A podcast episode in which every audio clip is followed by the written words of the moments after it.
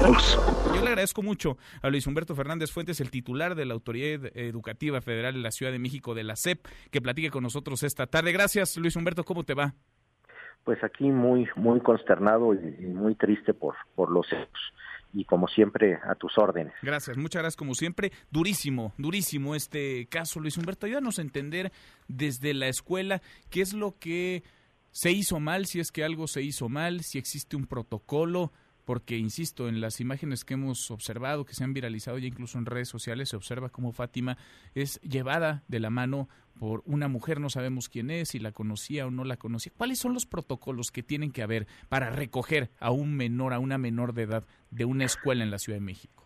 Mira, los, los protocolos están en la guía operativa de la escuela, que es como el, el, manual, por llamarlo de una forma, si me permites la, la coloquialidad, de, sobre el cual funciona de manera cotidiana.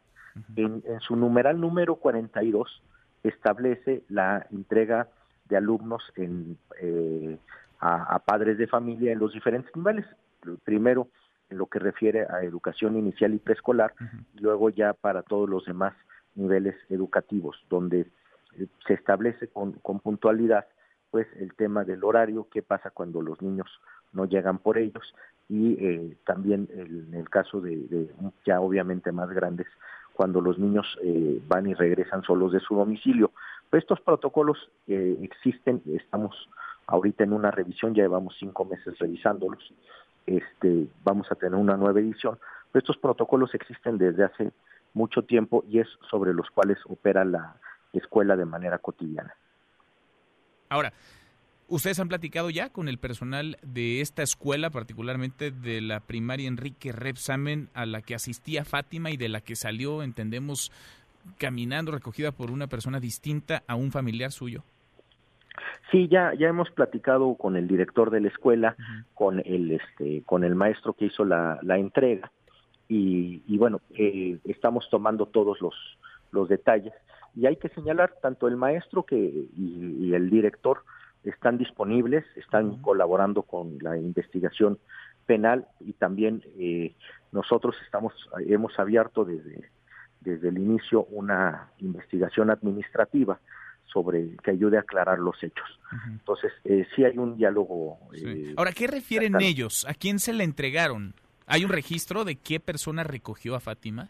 Mira, eh, obviamente hemos platicado con ellos y tenemos una visión, pero toda vez que esto es un asunto y por la delicadeza y por lo doloroso del caso, no puedo yo y no sería ni sensato ni maduro dar, dar detalles hasta que no estén explícitos en, documentos jurídicamente. Lo que estamos haciendo ahorita es levantar las minutas, levantar actas de hechos que den fundamento a una investigación. Obviamente ya hablé yo con ellos, pero yo necesito, además de que hable yo, el órgano interno de control y las autoridades competentes, pues también para no prejuzgar y tampoco eh, enturbiar eventualmente alguna investigación.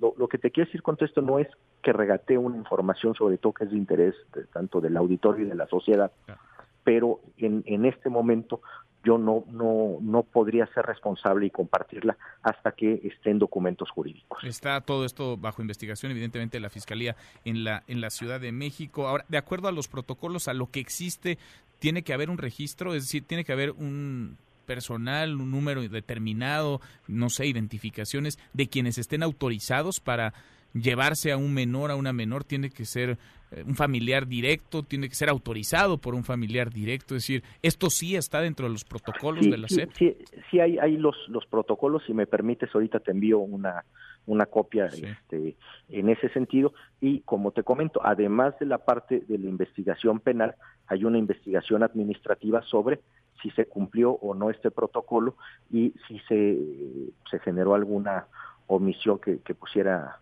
en, riesgo a, la niña. Obviamente esto lo digo sin prejuzgar, eh, pero se están haciendo esta revisión de estos hechos. Bien, y nos dices, están localizables, vaya, están en donde normalmente se encuentran profesores, el personal administrativo de esta escuela del colegio Repsamen al que asistía Fátima.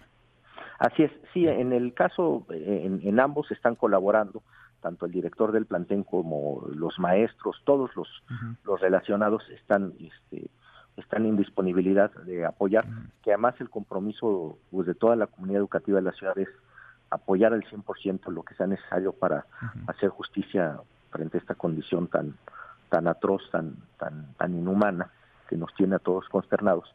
Pero en particular, tanto el director eh, Telésforo Flores eh, como el maestro que eh, y el, el supervisor están apoyando en todo. No hay ninguna cuestión de que este, no estén algún tomando llamadas ni nada, están activos y participando en, en toda la eh, con el ánimo de aclarar esta circunstancia. Y declararon, me imagino, ¿no? Ante la Fiscalía de la Ciudad de México. Eh, eh, no, no tengo yo ese informe, ese es de parte penal, me imagino que sí, pero no, no te quiero dar un, un dato en ese, en ese sentido. Sé que ya están eh, atendiendo y, todos los requerimientos de la, de la Fiscalía. Bien, Luis Humberto, te agradezco estos minutos. Gracias por platicar con nosotros. No, el agradecido soy yo, al orden. Gracias, muy buenas tardes. Mesa para todos.